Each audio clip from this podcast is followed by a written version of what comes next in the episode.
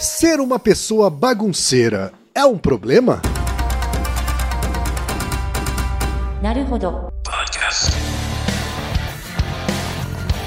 Bem-vindo ao Naruhodô, podcast para quem tem fome de aprender. Eu sou Ken Fujioka. Eu sou Altair de Souza. E hoje é dia de quê? Fúteis e úteis. Você quer apoiar a ciência? Quer apoiar o pensamento científico? Quer ajudar o Naruhodô a se manter no ar? Ouvir os episódios e espalhar a palavra já é um grande passo. Mas existe um outro jeito. Quem possibilita isso é a Orelo. Você escolhe um valor de contribuição mensal e tem acesso a conteúdos exclusivos, conteúdos antecipados e vantagens especiais. Além disso, você pode ter acesso ao nosso grupo fechado no Telegram e conversar comigo, com Altair e com outros apoiadores toda vez que você ouvir ou fizer download de um episódio pelo Orelo, vai também estar pingando uns trocadinhos para o nosso projeto. Combinado? Então baixe agora mesmo o app Orelo no endereço orelo.cc ou na sua loja de aplicativos e ajude a fortalecer o conhecimento científico.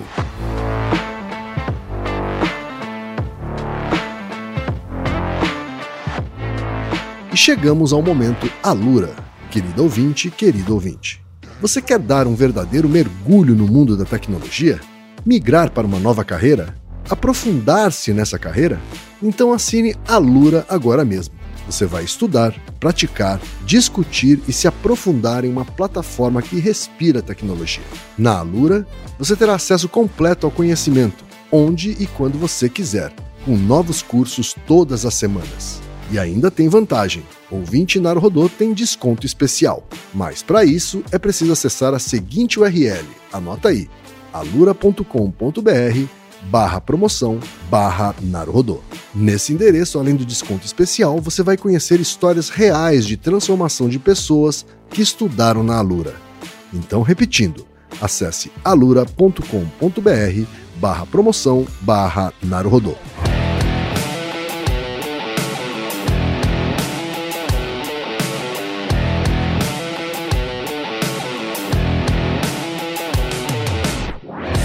Altaí, temos pergunta de ouvintes, Altaí? Uma pergunta bem cotidiana, assim. É, essa é aquelas típicas perguntas de escritório, assim, aquela que vira e mexe aparece como assunto quebra-gelo, assim, de pessoas que fazem muita bagunça ou estão muito arrumadas, tem um primor pela organização, se isso é um problema de verdade ou não. Mas tem um disclaimer aqui. Esse episódio, assim, não vai tratar de nenhum distúrbio ligado a transtorno obsessivo compulsivo, nem nada disso, tá? Uhum. A gente vai falar das coisas cotidianas, padrões, para esmagadora maioria das pessoas. Tá certo, então, Thaí. A primeira mensagem veio do Daniel Botezelli, que é estudante de Engenharia Mecânica na Universidade Tecnológica Federal do Paraná, Altair. Aí sua terra. É isso aí. Pois é. E ele diz o seguinte: Olá, Narumestres! Ah, Narumestres, Alta, essa é a primeira vez hein, que a gente é chamado de Narumestre. Pois é. E ele continua: apenas me apresentando, sou viciado, muito viciado em Naruhodô. Já deixo aqui os meus elogios ao melhor podcast de todos os tempos. Olha só, tá aí. Obrigado. Obrigado pelo elogio aí, viu, Daniel? Bom, estava navegando pela caótica e brilhante internet e me deparei com este vídeo. E aí ele aponta um vídeo, Altair, do Facebook, um vídeo que já foi retirado do ar, inclusive. Mas ele descreve aqui. Ele diz assim: nele há um militar que começa a sua aula com a seguinte frase: Se você quer mudar o mundo, comece arrumando sua cama. Então eu logo filosofei que nos dias que arrumo a minha cama sou muito mais produtivo, eficiente e focado em minhas tarefas. Fica aqui a minha dúvida: fazer tarefas menores nos leva a um efeito cascata? Tem a pergunta também da Amanda Nunes Santos, que é de São Paulo, capital, e trabalha na área administrativa de uma empresa de logística. E ela diz o seguinte: Obrigada por tornar meus dias menos repetitivos e me fazer sentir inteligente com o Naruhodô.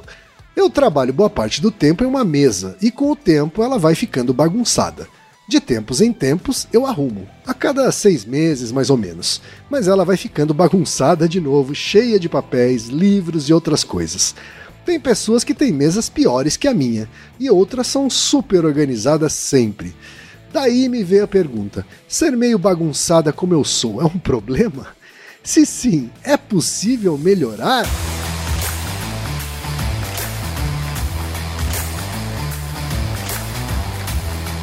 Altaí, olha aí. Pessoas bagunceiras, Altaí. Não, assim, a bagunça de uma pessoa diz muito sobre quem ela é ou não, Altaí?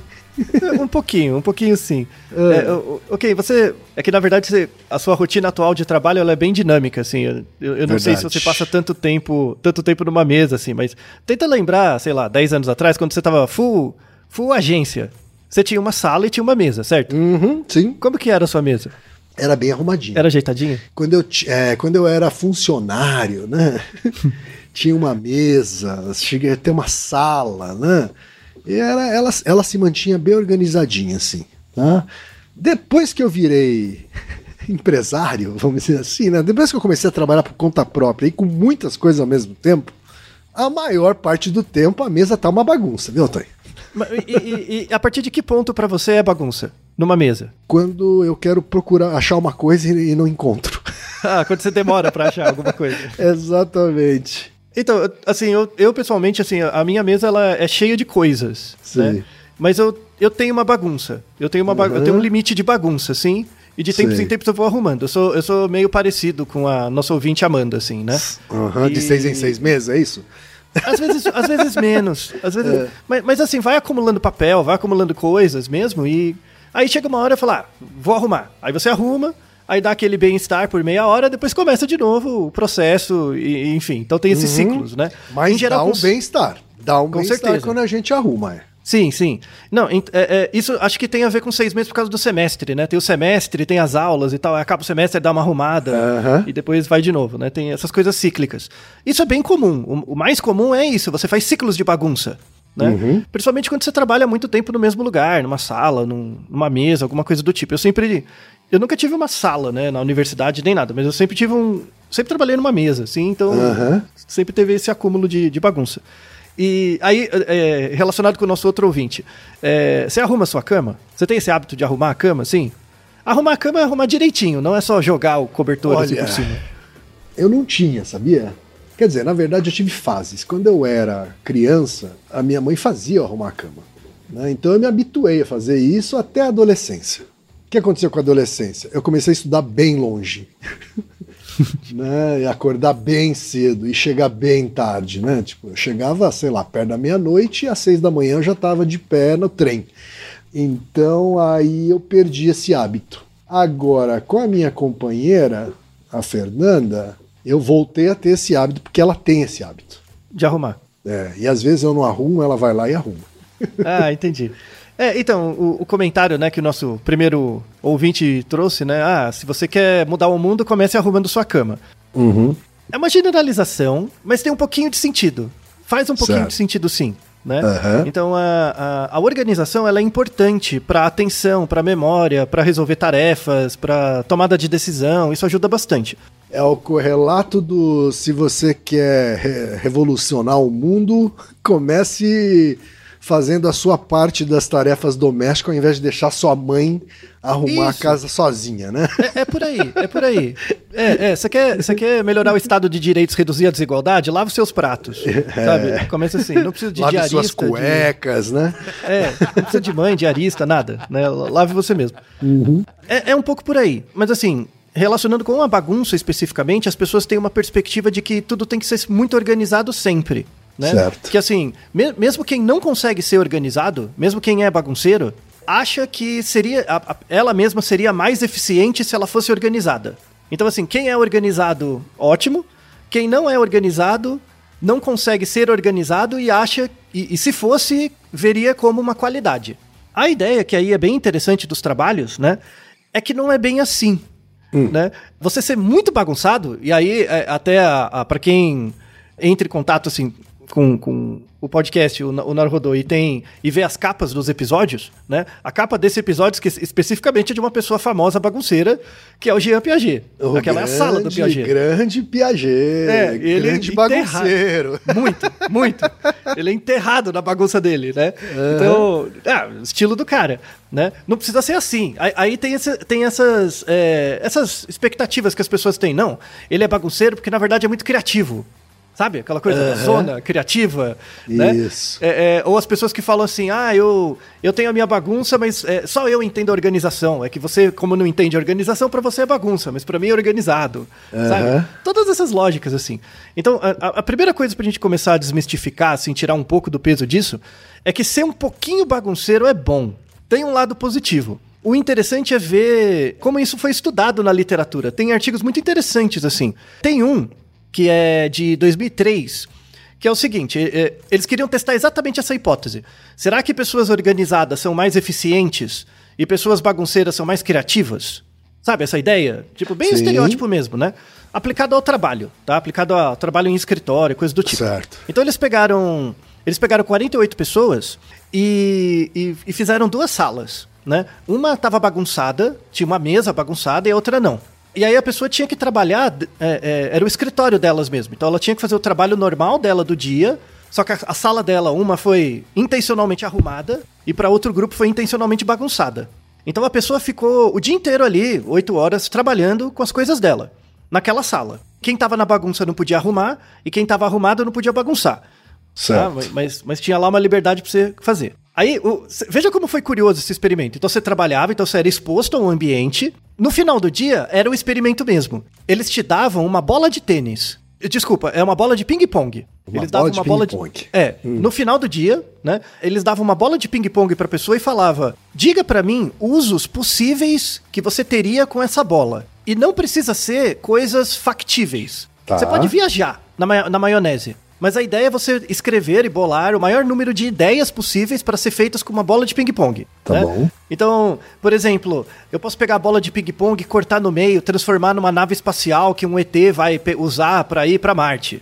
Sabe alguma Um coisa nariz assim? de palhaço, né? Isso, você pode fazer qualquer coisa. Mas a ideia é, é- a, a questão é você ter muitas ideias a partir do da bolinha de ping-pong.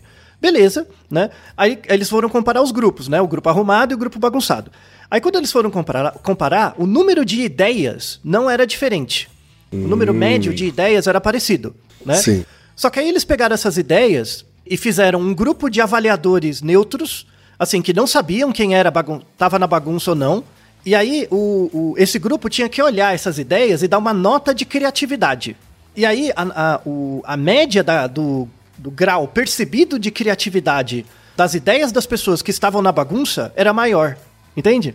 Então, assim, o número de ideias não, não alterava, mas alterava a percepção de criatividade das ideias geradas quando você estava na bagunça Aham. tá? Então, assim, esse é um dado, ele foi reproduzido depois, assim, é interessante. A- a- o desenho da pesquisa é bem interessante, assim, é bem curioso. E, e aí a justificativa que os autores dão no, no artigo é que, assim, isso é bem interessante, que quando as coisas estão organizadas, então imagina uma sala bem arrumada, sabe? Padrão, assim, bem arrumadinha. Você vai tentar fazer um esforço para não desarrumar, sabe? Então, a, a partir do momento que você começa a desarrumar, aí vai. Aí você desarruma mesmo, né? Certo. O negócio é o começo. Então imagina, tudo bem arrumadinho assim, você vai tentar não não bagunçar. Só que aí o que que acontece quando você faz isso? Você vai ficar prestando atenção em não bagunçar. E aí isso te distrai. Por exemplo, ocupa um, um espaço cognitivo que você poderia ter para ter ideias. E aí ele- ele- eles colocam nesse artigo, né, que as pessoas que estão num ambiente muito muito arrumadinho, elas têm uma tendência maior a serem a terem um pensamento mais tradicional. Tradicional não no sentido de costumes, né, mas tradicional no sentido do que é esperado, sabe? Sim, sim. porque ela não quer bagunçar. Quando você já tá num ambiente meio bagunçado, então meio que tudo bem, então você tem mais carga cognitiva, atencional para dedicar para outras coisas. Sua mente fica um pouco mais livre, né? Aham. Claro, de novo, claro que se a bagunça for muito grande, fica impraticável, aí não é assim também. Então, e- esse trabalho vem como um, por exemplo, para mostrar que um pouco de bagunça é ok. Você não precisa ser um- uma máquina, um autômato. É, é- é importante. Aí tem um outro trabalho também, em 2018, é muito interessante também, em escritórios, em que eles, eles tinham lá dois tipos de pessoa. Tá? Dois tipos de. Eles ca- caracterizaram dois tipos de funcionário. Que eram os, os filers de file, né? De Sim. arquivos, né? Sim. Os filers e os pilers, de pilha, de pile. Sim, né? tá. Então, os que vão fazendo pilha de coisas e os que vão guardando os Arquivando arquivos. coisas. Aham. É, fica, né? Então, assim, por exemplo, você, sei lá, você tá na sua sala e você recebeu uma carta, ou recebeu uma- um papel. Aí o que, que você faz? Tipo, o, o filer, ele vai, ele vai abrir a gaveta, vai ver que pasta que tem que pôr o papel na hora. Ele não vai deixar pra depois. Ele arruma ali na hora e já deixa arrumadinho. O piler não, ele coloca ali, né? E aí o bagulho vai crescendo, tipo, o monstro, né? É. é essa a ideia. E aí a ideia era estudar. O, o- o- esse artigo fala das diferenças, dos padrões, assim, dos filers e dos pilers, né? Sim. E aí é, é muito interessante, porque é meio contraditório, assim, os resultados. É, é, assim, pensando, né? Ah, o cara que organiza os, os documentos todos é mais organizado, vai trabalhar melhor, sabe onde estão as coisas, é, é óbvio. O Piler não, é a treva, né? Aquela bagunça, zona, né? Tá bom. Só que quando eles foram fazer um, um- um experimento para comparar as competências dos dois grupos, para algumas coisas dá invertido. Então, por exemplo, o, o Filer, né? Ele, ele é mais acumulador do que o Piler. Olha só. O, o arquivador é mais acumulador do que o que faz as pilhas. E aí por quê? Porque como, como você ah, ah, pega o arquivo e, e organiza e já guarda, você faz esse esforço no começo. Você faz esse esforço no começo para guardar. Quando você precisa de alguma coisa, você vai lá, sabe onde tá e procura. O problema não é isso. O problema é quando você não precisa de alguma coisa. Você É verdade, já tá guardado, né? não. Isso, logo você nunca joga fora. É verdade. Porque você vai ter um, um esforço de desorganização para poder jogar fora. E, e você não quer fazer esse esforço de reolhar os arquivos exatamente porque por isso que você organizou eles. E aí você fica preso. né? Você fica É preso. verdade. É porque tem, o, tem também, né, Altair, o Piler Filer, né? Que é aquela pessoa que entocha as coisas dentro da gaveta, que é pra não ver a bagunça. Isso, exato. Que esconde, que esconde a assombração no lugar. É, tem isso também. Né? Tem, tem isso também. Esse é um caso intermediário, né? Aham. Mas o. Eu sou um pouco desse, eu sou um pouco disso, assim. A gaveta é sempre bagunçada, assim. é- é, eu sou um pouco. Eu também. É. Olha, eu, eu tenho um pouquinho dos três, viu? Isso, é todo, é- é- essa é a ideia do episódio. Todo mundo tem um pouco. A ideia é você parar de, de, de ter essas metas, sabe? E, e- meio que ver que tem vantagens e desvantagens de cada um. Então, você ser organizado demais, no sentido dos arquivos, é bom, né, por um lado, mas é ruim porque depois você não joga fora as coisas. Porque você não quer ter trabalho de procurar o que é inútil. Porque já É tá guardado. verdade. Eu, né? eu li, inclusive, esses dias, né, Altair, que a Marie Kondo, que é, Ah, aquela, que é japonesa. aquela japonesa que ficou famosa por ser uma organizadora de coisas tal, né? Recentemente ela desencanou. Ela relaxou, porque agora ela tá com, sei lá, dois ou três filhos. E aí ela falou: gente, com duas ou três crianças em casa, Não eu já me conformei que não dá pra deixar nada arrumado por muito tempo, né? É, a realidade se impõe, né? E isso é importante. Ah, eu, eu, eu, não via muitas coisas dela, eu achava ela meio, meio cringe, assim. Cringe nesse sentido de. É tipo, cringe total, assim. Muito, cringe muito. total. Eu, eu só É. assisti o trailer pra, pra ser sincero, assim, mas é, é, também achava meio assustador. É, então. Então, a gente viu a vantagem e a desvantagem de ser filer. Aí o piler, né, que é o, o acumulador visível, né, ele vê as pilhas. Aí chega uma hora que fica impraticável, ele tem que arrumar. Então ele joga mais fora as coisas. Se ele não jogar fora, aí é uma questão de acumulação, aí é um outro problema, né? Aí cai numa questão mais, mais, mais grave, assim. Então, pensando na coisa de todo dia mesmo. Então, de tempos em tempos, o, o piler, ele acaba, ele vai, vai fazer a limpeza. E aí ele acaba fazendo uma gestão melhor das coisas. E, e- e que, e que, assim, é, é- é interessante, porque os- o- a discussão sobre isso já tem, vem dos anos 80, 90. Mais recentemente, a gente, de fato, nas mesas agora, a gente tem menos coisas. Né? Se você pega uma mesa, sei lá, dos anos 80, tinha máquina de escrever, tinha papel, tinha um monte de coisa, formulário. Era muito papel, né? Era muito, Muito papel. papel. Então era É, papel tinha- pra anotar, papel pra ler, papel pra acumular, né? Isso, não tinha computador direito, o computador tinha pouco, Isso. pouco recurso e tal, né? Agora Hoje, não, a tá gente tudo- faz, hoje a gente faz isso com o desktop do nosso computador, né? Exatamente. E aí o que começou a surgir 2000, a partir de 2015 pra frente, essas mesmas pesquisas de organização tentado repli- tentar ah, ah, os autores tentam replicar no computador. E o que, que é no computador? É a organização dos seus arquivos no computador. Aí o que que acontece? Tem aquelas pessoas que tem a tela do computador que parece a batalha naval, assim, um negócio, né? Aham. Zilhões de arquivos, tudo lá perdido, 20 Sim. mil arquivos. Aí, aí o que que, por exemplo, o, o, o, o, o que que seria a versão Piler? Né? A versão Piler é o seu desktop cheio de coisa, aí chegar, acabou o semestre. Aí você abre, um- abre uma pasta, joga tudo lá dentro e esquece. É a gaveta. Exatamente. Né? é. E o só- Filer Piler, que é o que eu sou, né? Que você vai jogando todos os dias numa pasta para que não fique no desktop. Isso, você joga aos pouquinhos só, né? Essa é a diferença, né? Então, eu a jogo de tempos escondida, é a bagunça escondida. É, eu jogo de tempos em tempos, assim, né? Sei, vai, vai enchendo. E, e, é certinho, minha tela dá o tempo do semestre. Se quando acaba o semestre agora, abre lá, joga tudo lá. Aí é certo. horrível para achar algum arquivo depois. Sim. Né? É horrível. Inclusive, tem aplicativos nesse sentido que fazem muito sucesso. Inclusive, foi uma. Um, uma solução muito. Assim, as pessoas ficam pensando no Windows, né? No sistema operacional tal, no Windows ah, aquele é muito padrão, assim, muito, né, todo mundo usa, então não, parece que não tem inovação e tal. Mas o Windows, por exemplo, é uma das coisas revolucionárias que fizeram as pessoas mudarem pro do Windows XP, que tinha, até hoje tem muita gente que usa o Windows XP, né? Uhum. É, uma das coisas revolucionárias que fizeram ele as pessoas atualizarem o Windows hum. é quando você abre uma tela, por exemplo, do Windows Explorer, dentro da janela tem um lugar para busca. Você pode buscar ah. dentro da janela. Né? Nas versões anteriores. No Windows XP não tinha, nas versões anteriores não tinha. Ah, não tinha isso? Não tinha. Era, é, você tinha que procurar num, num, de uma forma geral, não tinha dentro de cada pasta, sabe? Você poder procurar coisas. Certo. E aí, isso fez a, a aderência das pessoas ao Windows, né? E a, a mudança de, de sistema operacional aumentar, aumentar muito.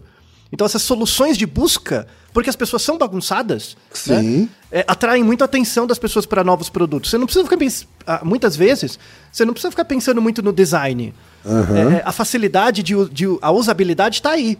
Tipo, eu sou Verdade. uma pessoa meio bagunceira, então se você me ajudar com um jeito de achar mais fácil as coisas, nossa, minha aderência ao produto ou ao serviço melhora muito. Então, olha, tá aí, ó. Eu tenho que te dizer, eu sou usuário Mac, uhum. e isso já tem no Mac faz tempo. Né? É, então. Então talvez não. essa seja uma das coisas que quando eu vou para um PC eu, eu sentia falta. É, então. É, é, eu nunca fui usuário de Mac. Eu, não, não uhum. eu, eu, eu, tenho dó do meu dinheiro para comprar coisa do Mac. Eu gosto do, do Linux. Do Linux ou, ou, do Windows, né? Uhum. E... Melhor ainda mas... um Mac com Linux. Ah, não, fica muito lento. Mas enfim. Muito caro, não, não dá. Não, não, não, eu, tenho, eu não tenho coragem de gastar o dinheiro com isso. É, Mas, enfim. caro é uma coisa relativa, Altair, entendeu? É, você como publicitário computador dura, O computador dura, meu, aí... É, então. Tá aí a publicidade que não deixa mentir, né? Mas enfim. Então, assim, de novo, essa mesma questão que a gente tinha nos artigos com as mesas e tal, agora a gente tem com o computador. É a mesma ideia. Uhum. E é um problema. Tem um, um artigo que, que mostra, tipo, problemas de rendimento de empresa, dá prejuízo as pessoas não saberem organizar os arquivos delas direito. Uhum. Dá prejuízo mesmo. Porque você gasta tempo procurando coisas. Né? Claro. E aí, assim, a, a, um, um, movimento é de culpabilizar o indivíduo. Então, ah, você que não é organizado, né? Sim. Mas às vezes não ser um pouco bagunçado é bom, né? Tem um negócio. Então, o, o, o sistema pode trabalhar também para ser mais eficaz no sentido de você encontrar as coisas, né? Ou dele entender a sua bagunça de um certo jeito. Né? Uhum. Tem muita gente pensando nisso, né? Do, do, ponto de vista de, do UX, assim, de usabilidade. Não é só pensar na cor, na forma, mas também pensar na, em como você acessa a informação, como é que a informação aparece, esse tipo de coisa. É uma coisa muito, muito interessante, assim, desse, desses trabalhos, né? E então a gente viu que o Filer ele organiza melhor as coisas, mas não joga nada fora, né? E o Pyler, ele vai acumulando as coisas, então a bagunça aparece, mas é, de tempos em tempos ele joga, joga as coisas fora. Então tem vantagens e, e desvantagens. Uhum. E aí, assim, é, é, aqui a gente está falando de coisas do indivíduo. Né? Coisas ligadas à sua gestão pessoal de tarefas, de, de coisas, né? de objetos e tal. Né? Isso, isso é a questão individual. Mas, por exemplo, pensa numa cidade. Imagina uma cidade que é, que é arrumadinha. Tá? As ruas são limpas, a, a prédios são limpos, sabe? Tá, tá tudo a rua, as coisas são arrumadas né? Uhum. E imagina um, um, bairro que é, é meio esquisito, ele é meio sujo, tem janela quebrada. Isso gera, gera sensos de percepção diferentes, Sim. né? Então, assim, tudo bem, uh, pensando no nível individual, você pode ser um pouco bagunceiro. Mas você acha que faz sentido existirem, por exemplo, cidades bagunçadas? Tipo, o que se aplica no indivíduo? Você ser um pouco bagunceiro e guardar as coisas na sua gaveta, tudo bem. Mas se você pegar todos os indivíduos fazerem isso e generalizar para um coletivo, será que dá ruim? Ou, ou no coletivo tem que ser organizado? Olha, rapaz, eu chutaria que existe uma relação entre o individual e o coletivo, assim, né? Uhum. Porque, uhum. por exemplo, quando eu visitei pessoalmente o Japão, assim, né? Onde, onde eu vi que era uma questão geográfica, assim, né? É, as pessoas têm pouco espaço, então elas têm que ser mais organizadas para que a coisa. Uma questão de sobrevivência, assim. Para que o negócio funcione. Isso. É, exato. Né? Então, tem uma questão Embora do eu uso. conheça algumas casas de japonês bem bagunçadas, assim. É, ou, ou com muitas coisas, né? É, Tem exato. coisas. é. Tem muitas coisas, mas não necessariamente bagunçada. É.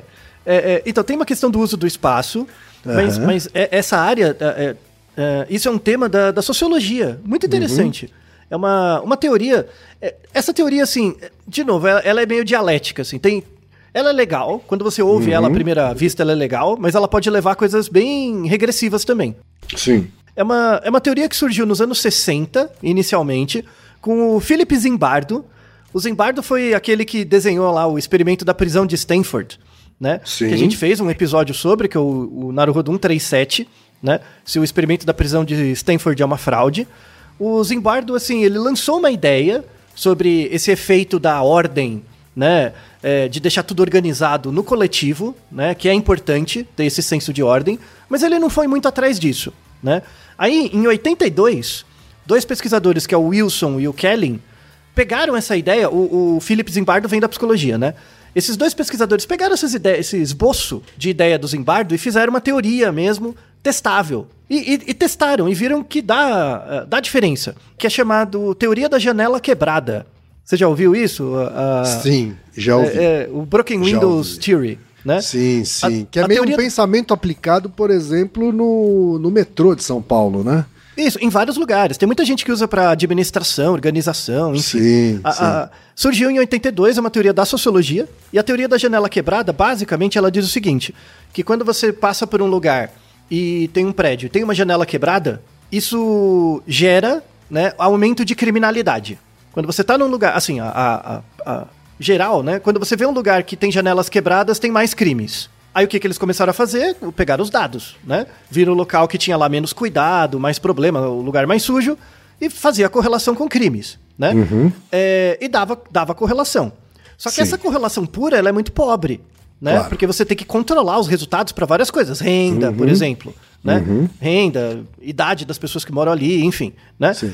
E aí, fazendo os controles, você via que diminuiu o efeito, mas continuava, né? Aham. Então, assim, mesmo controlando para renda, então, por exemplo, você pega cidades ricas é, que são bagunçadas, tem mais crimes do que cidades organizadas também ricas. Tá? Certo. É, só que a diferença é pequena, né? Aí eles foram justificar isso por quê, né? Então, a, a ideia tem a ver com senso de civilidade. Então, assim, se eu passo num lugar, tem uma janela quebrada, eu, isso gera em mim a informação, indivíduo, de que ninguém cuida. Né? Aham. E se ninguém cuida, eu posso também fazer alguma coisa Certo. sabe? Então dá, dá, dá esse, esse movimento de manada, sabe? Aham. Então eu vejo um lugar depredado, eu tenho uma sensação de que aquele lugar não é cuidado, de que ninguém cuida, então caso tenha oportunidade eu vou fazer alguma coisa. Então, basicamente, essa ideia do Zimbardo, que vem lá da, da, da prisão de Stanford, né? É meio que colocado dentro da ideia sociológica, né?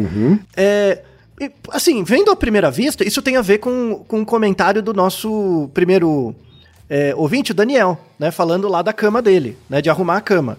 Então, por exemplo, você olha a cama quebra a cama bagunçada, né? Você olha a sua cama bagunçada, isso é um sinal de que não, não existe cuidado, que você não cuida das coisas, que você não se importa, Sim. né? E aí, eu- é tipo, você continua vilipendiando aquele lugar ou outras pessoas também. Entende? Então, essa mesma lógica da casa, né? Então, é, é, se você não arruma sua cama, isso quer dizer que você não valoriza aquilo. Essa mesma discussão, só que colocado no ambiente coletivo. Essa discussão colocada no ambiente individual não faz muito sentido, porque, tem, como você colo- colocou, tem pessoas que ah, dormem muito pouco. A galera dorme tão pouco que nem, nem dá tempo de bagunçar a cama. Então não tem por que arrumar o que, que não bagunçou. Do ponto de vista individual, tem isso. Então você não pode pegar a explicação social e colocar para todos os indivíduos. Tem razões diferentes pelas quais as pessoas não arrumam a cama, por exemplo. Tá? Sim. Tem gente que é bagunçada mesmo, tem gente que não tá ligando para ela mesma ou pra onde ela tá, não se importa. E tem gente que não consegue, tem gente que não gosta, e, e é diferente. Mas quando você olha no coletivo, né?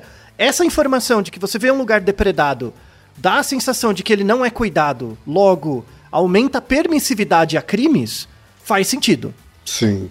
Para quem não é de São Paulo, né, ou não conhece o metrô de São Paulo, né, é um dos locais públicos mais limpos da cidade, assim. Exato, né? mais organizados. E, seja em qual linha for, em que região da cidade for, né? Existe uma, um conceito de manter as estações e plataformas sempre limpas para é, é, desincentivar uma, um comportamento porco, né? Isso, exatamente. Porque ele, ele, ele, ele acontece em cadeia.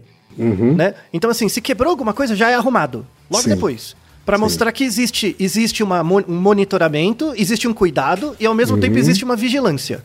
Verdade. Então, tudo, tudo isso está junto. Uhum. Então, é- é, essa teoria, essa ideia, né, da teoria da janela quebrada, ganhou muita força nos anos 80. Muita força. E aí, é, é, principalmente em Nova York, né, tipo, onde ela floresceu, assim, foi em Nova York. Nos Sim. anos 90, por conta disso, tem o, o- na época dos anos 90, o um governador lá de, de Nova York, ele usou essa teoria como justificativa. Quem é mais novo não lembra, mas você vai lembrar com certeza aqui. Sim, que teve sim. aquele teve um, um plano do, do um plano da polícia de Nova York chamado Tolerância Zero. Isso, se não me engano, foi na época do Giuliani, não foi? Isso, exatamente, foi, foi nessa época. Foi ele que bancou isso e ele justificou isso com base nessa teoria, Sim. né? Que, que foi um regime, uma época extremamente repressiva e violenta da polícia de Nova York, né? Verdade. Sob justificativa dessa que de novo faz sentido, né? Então, Mas pode ser mas- extrapolado para Isso. repressão, né? Exatamente. Então, isso é muito interessante. É, é, eu, eu gosto de, de estudar essas questões, as teorias sociológicas, porque de fato faz sentido mesmo, por um lado, mas tem um aspecto regressivo e negativo por outro. Isso tem que ser discutido, né? Então, por exemplo, como que você mudaria essa questão? Então, assim, tudo bem, eu vou, eu vou, é, por exemplo, no, que foi o que aconteceu em Nova York e em várias outras cidades, aqui no Brasil também, nos anos 2000, mesmo até hoje, continuou. Então, o que, que eles fizeram? Eles fizeram assim: ah, vamos, vamos dar uma pena mais grave para crimes que são ligados a janelas quebradas, tipo crimes de vandalismo, depredação, pichação, né? Tudo Aham. isso teve uma punição muito maior.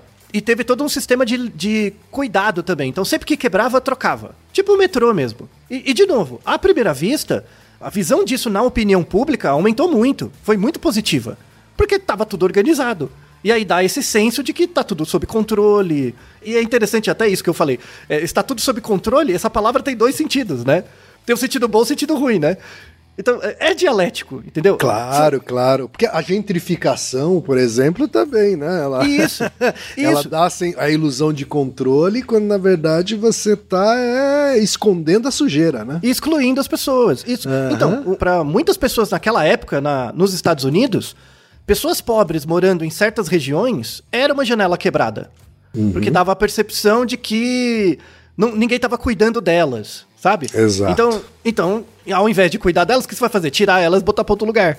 Entende como é dialética a coisa? Sim. Né? E, e volta, volta até na, na questão do começo, assim, a questão da bagunça mesmo, né? Por que, que, por que, que você tão. De novo, estou, estou excluindo casos graves. Você é acumulador, aí é um negócio. Você é toque mesmo, é outra coisa, tá? Assim, o cotidiano do dia a dia. Então, a, a bagunça não necessariamente é um problema. Às vezes dá uma, é uma vantagem. De novo, dependendo da gestão que você faz dela e o quanto você observa o seu comportamento. Na sociologia, é, é, a, a organização excessiva gera uma normatização. Uma normatização até dos pensamentos das pessoas sobre as coisas. Porque quando tá tudo organizado, parece que tudo faz sentido, então você aceita as coisas melhor. Sim, sistemas repressivos, eles é, defendem né, justamente o que está na nossa bandeira, né? Que é ordem. Né, assim, Isso. Né? Não, ordem, ordem- é, ordem é uma coisa de militar mesmo, né? Não, não, é uma coisa. Assim, de novo, tem um, tem um lado dialético. A ordem é muito importante para o desenvolvimento infantil, para qualquer Uhum, pessoa. Sim, né? mas que Você quando que- você exagera, né? Isso, então, mas você saber que, por exemplo, um- uma acepção de ordem é você saber que A acontece antes de B. Né? Uhum. Então é super importante a noção de ordem para ter previsibilidade, direcionalidade, causalidade, é fundamental. Tem que ter uma organização. Então, assim, essa teoria. Muita gente critica a teoria da janela quebrada e tal, mas é, é- é uma crítica meio unilateral. A Uhum. afirmação que eles fazem, assim, de você. O lugar bagunçado gera mais crimes por conta da permissividade que as pessoas percebem, faz sentido. A questão é o que, que você faz com essa informação? Esse é o problema. Exatamente. Exatamente. Eu, eu tive, por exemplo, em algumas cidades de Santa Catarina, né, onde a- o apoio ao candidato da extrema-direita e até mesmo ao, as forças militares, né, era bastante alto, assim, né, chegava a 80, 90%, assim. E a cidade era extremamente limpa e organizada, sabe? É, agora, era só você entrar um pouquinho na periferia, que aí você via que essa preocupação já não existia. Sabe? Essa, a, a, a, as pessoas não se comoviam com, com aquela população mais pobre que não tinha a possibilidade de ter uma cidade ordenada. Organizada para si, né? Uhum. Então, o, o, agora, é, você trouxe um ponto importante que eu vou, vou apresentar até um trabalho que eu mesmo fiz. Uhum. É, foi do, no meu, inclusive serve, serve como uma homenagem a duas pessoas que eu admiro muito, assim, como pesquisadores e tal, dessa área de humanas, né? Que é o professor Sérgio Adorno, né? Uhum. Foi diretor da, da FEFELESH, da USP. É, uma, uma, pessoa genial. Tive uma, eu admiro muito. Assim, tive a honra de trabalhar com ele por alguns anos no NEV, né, no Núcleo de Estudos sobre Violência. Uhum. E o Marcelo Neri também, que a gente analisava dados juntos. Sociólogo fantástico também. A gente trocava muita ideia. É, troca ainda, né? É, e o filhote, né, desses três anos e pouco que eu passei lá no Neve trabalhando, foi um artigo que a gente produziu, onde a gente pegou é, São Paulo, né, a, a, grande São Paulo, tem cerca de 18 mil setores censitários. Setor censitário é uma área de terra onde você tem mais ou menos 200 domicílios. Tá? Então, em alguns lugares é uma área grande, em outros lugares é um prédio. Depende da densidade. Né? Então, tem prédios que são setores, setores censitários. E aí a ideia é que as pessoas associavam o setor censitário, né, a, a homogeneidade do setor censitário, à geografia. Então você tem o setor censitário A e o vizinho dele, o vizinho deve ser muito parecido com ele. Uhum. Então, se você generaliza essa regra, você vai pensar que os bairros são homogêneos entre Sim. si. Então uhum. você pega um bairro rico, ele é todo rico, um bairro, um bairro pobre, ele é todo pobre. Então a, a, o jeito de manejo das cidades, mesmo em cidades com crescimento desordenado, como São Paulo, tem que ser setorizado por bairro. Por exemplo, aí tem a ideia da subprefeitura, tudo mais. Uhum. A ideia do nosso trabalho, o artigo está na descrição, é que a ideia não é essa, não é levar em conta a questão geográfica. Então a gente fez, tem toda uma modelagem estatística para isso e tal, enfim. É, e a gente pegou dados que vinham desde. Do, alguns dados a gente tinha desde o século XIX. Por exemplo, saneamento básico. A gente pegou um, várias variáveis uhum. em períodos de tempo, então são dados longitudinais. Foi agregando esses dados e a gente criou coisa, um negócio que a gente chama de áreas tipo. É, a gente teve sete áreas tipo. A gente podia dividir São Paulo em sete áreas e essas áreas não eram geograficamente relacionadas.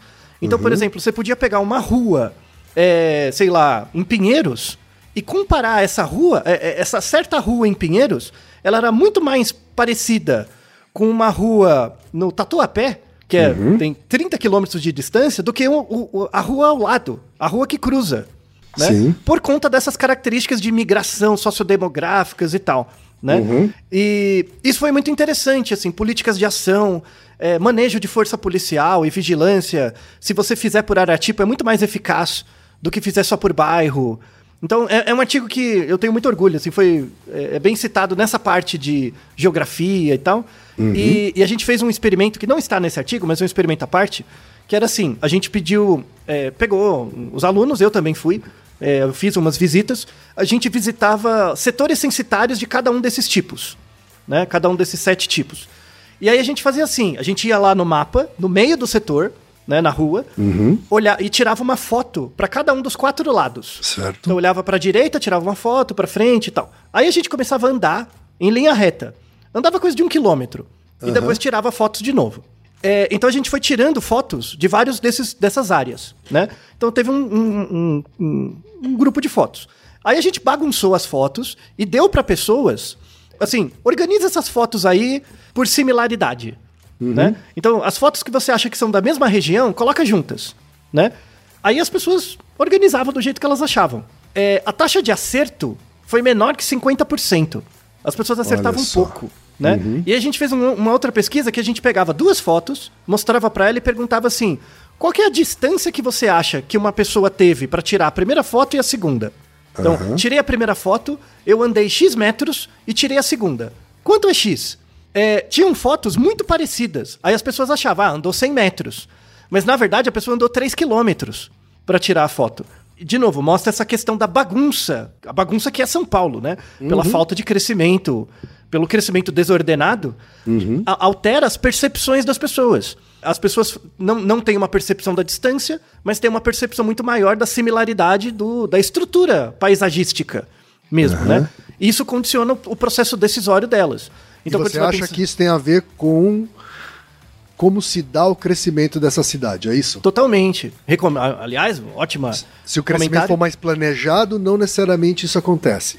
Sim, não necessariamente isso acontece. Não tem muitos dados que validem isso, porque essa pesquisa que a gente fez não foi feita em outro lugar ainda. Tá bom. Mas tem um pessoal, África do Sul.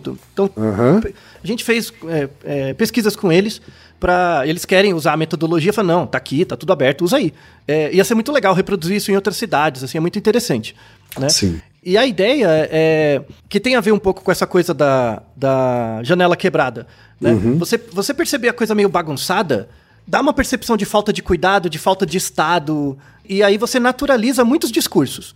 Por outro lado, você perceber muita organização, você também naturaliza o discurso de que tá tudo bem, que tudo faz sentido, que qualquer coisa pode ser feita. Então, a ideia, de novo, é você perceber essa questão da bagunça de um jeito dialético mesmo. Né? Então, por exemplo. Tanto uma- a bagunça quanto a ordem, né? Exato. Né? Então, por exemplo, você perceber a, a, ah, a questão da tolerância zero. Tipo, teve uma melhora no curto prazo? Teve, claro. Né? Organizou melhor, enfim. Teve uma melhora no- na percepção das pessoas. Tanto é que o, o- o governador foi reeleito, acho que duas vezes.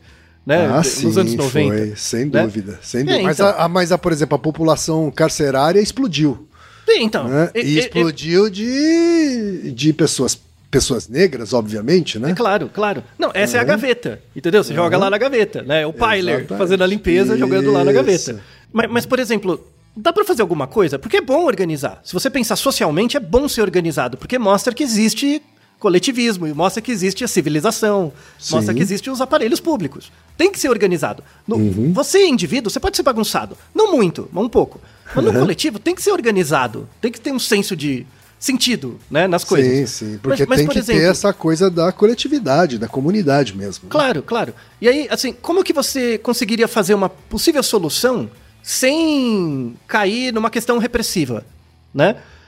Tem que ter a vigilância, mas não precisa transformar em repressão, né? Uma, uma ideia muito interessante é, por exemplo, nos aí isso aconteceu nos anos 2000, depois que ele começou a dar esses problemas da polícia, só levou uns 10, 15 anos depois. Eles começaram a, a- a pegar coisas que eram vistas como sujas ou bagunçadas da cidade e dar um status de arte.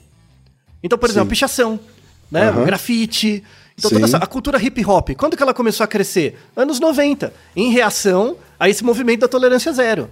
Já existia Verdade. muito antes, claro, mas Claro. virou mais mainstream, né? Porque a- a- aqui no Brasil, né, anos 90 era rock, era uma, mas nos Estados Unidos o hip hop tava lá, o rap, tava Bombando, crescendo muito. Hoje é mainstream, né? Uhum. E essa é uma outra saída, de você pegar coisas que são vistas como bagunçadas e feias e mostrar a ordem que existe nelas, Uhum. né? E aí você transforma em cultura, né? É, toda Sim. cultura, por mais bagunçada que pareça a quem é de fora, tem uma certa organização, senão ela não existe, né? Uhum. Então, isso, isso é muito interessante, sabe? Essa, essa, essa discussão. A, a questão é que, assim, você tem as coisas muito bagunçadas, você para de pensar. Tem as coisas muito arrumadas, você também para de pensar. Né? E, e as pessoas têm preguiça de pensar, e eu entendo isso. É, é, muitas vezes é mais fácil você. Ah, a vida fica muito dura, né? Quando você pensa. né? a, a vida é dura quando você pensa. É, é, é o, é o que minha esposa briga comigo o tempo todo, né? Porque eu, Ouça, ouça o episódio A Ignorância é uma Bênção, né? Isso, exatamente. né? Então, ah, a vida é muito dura quando você pensa demais. E- é, é, mas, na verdade, com- como o mundo está ficando cada vez mais pacífico, né? Por mais, por mais estranho que isso possa parecer, do ponto de vista global, de saúde global, né? O mundo tem ficado mais pacífico, a violência tem ficado cada vez mais internalizada. É, e e para isso a gente tem que pensar mais. Não existe um mundo mais feliz do que o mundo bem organizado. Né? O mundo asceta, sabe? O, o- mundo é, espartano, sabe? Não, não tem nada mais feliz que isso. O do, do tudo- comercial da margarina. Isso, porque é tudo previsível, tudo fácil e dá certo, você não precisa pensar, é só fluir, né? Fluir e fruir também, né? Com L e com R, né? Fruição e fluição, né? E, e, e não, né? No mundo mais complexo a gente vai ter que pensar, não tem jeito, né? Então, esse é o fechamento, né? O episódio começa bem bem, bem bocó, né? Assim, mas, mas quando, quando você pega isso e traz para uma questão sociológica, gera, pelo menos para mim, reflexões muito interessantes, assim, desse Uhum. efeito cascata. A nossa bagunça individual não gera uma cascata pro coletivo. Não, Uhum. isso não, né? Mas o, a bagunça coletiva, sim, afeta, a, nesse o caso... por- comportamento individual, né? isso. Exatamente por isso que a, a teoria da janela quebrada, na psicologia não fez tanto sucesso. O Zimbardo jogou ali e a galera não pegou. Mas na sociologia fez muito. Porque é exatamente isso, é esse efeito de cima para baixo. Exato, virou uma, virou uma bandeira de criminalistas, né? Sim, de juristas e, e tudo mais. Até hoje. Até hoje. Boa sim. parte do movimento, de vários tipos de movimento conservador, assim, é, é- se baseia muito na, na ideia da teoria da janela quebrada, que, de novo, faz sentido. Só que a questão é, o que, que você faz com esse sentido? né? Uhum. Exato, Você faz isso para separar grupos, para estabelecer manutenção de estruturas de poder? É- é- é- é- essa é a discussão. Para impedir que é, é, pessoas periféricas ocupem áreas centrais da cidade, né? Isso, A repressão isso. policial, a gentrificação, tudo isso acaba também se utilizando é, da desculpa do, da teoria da janela quebrada, né? Isso, e do senso de ordem, né? Do senso de- o dos benefícios próximos do senso de ordem. Que, de novo, tem benefícios. Não é pra ser uma bagunça. A cidade tem que ser arrumada. Vai ter que ser arrumada pra todo mundo. E respeitando a- a- as idiosincrasias culturais de cada região. Você pode olhar uma certa região, ver tudo lá meio colorido, achar bagunçado. Mas ali tem uma ordem, as coisas funcionam, o Estado está ali, então tá bom. E, e beleza, é assim que a cultura acontece. Aí você abre espaço para a sua alteridade. Não é verdade? Tá certo. Então, então espero que, o, que tanto a Amanda quanto o Daniel tenham acompanhado, né? Tenham, a gente tenha respondido. Então, fechando, não tem problema ser bagunceiro, não é, um tem- problema. tenha mitigado qualquer paranoia com, a- com o senso de bagunça deles, né? É, bagunça não é um problema, nada, desde que seja. é, de novo, desde que seja funcional, não, não, não incorra num problema maior ligado a É, uma outra não, causa. não acabe com, com a qualidade da vida pessoal e Isso. profissional, né? De, de Isso, alguém. é. Não, não, não, ah, de novo, acumulação, toque, é outro episódio, são outras Aham. coisas. É o cotidiano mesmo. Mas o interessante é lembrar que, que esse senso de organização ele tem uma característica muito dialética. Apesar de todo mundo achar que é uma qualidade, eu pessoalmente. Eu até mudaria o título do episódio, assim. a- a- o, o título do episódio ele vai sair como saiu, tá? Mas eu, eu pensaria assim: será que ser organizado é uma vantagem? Sim. né?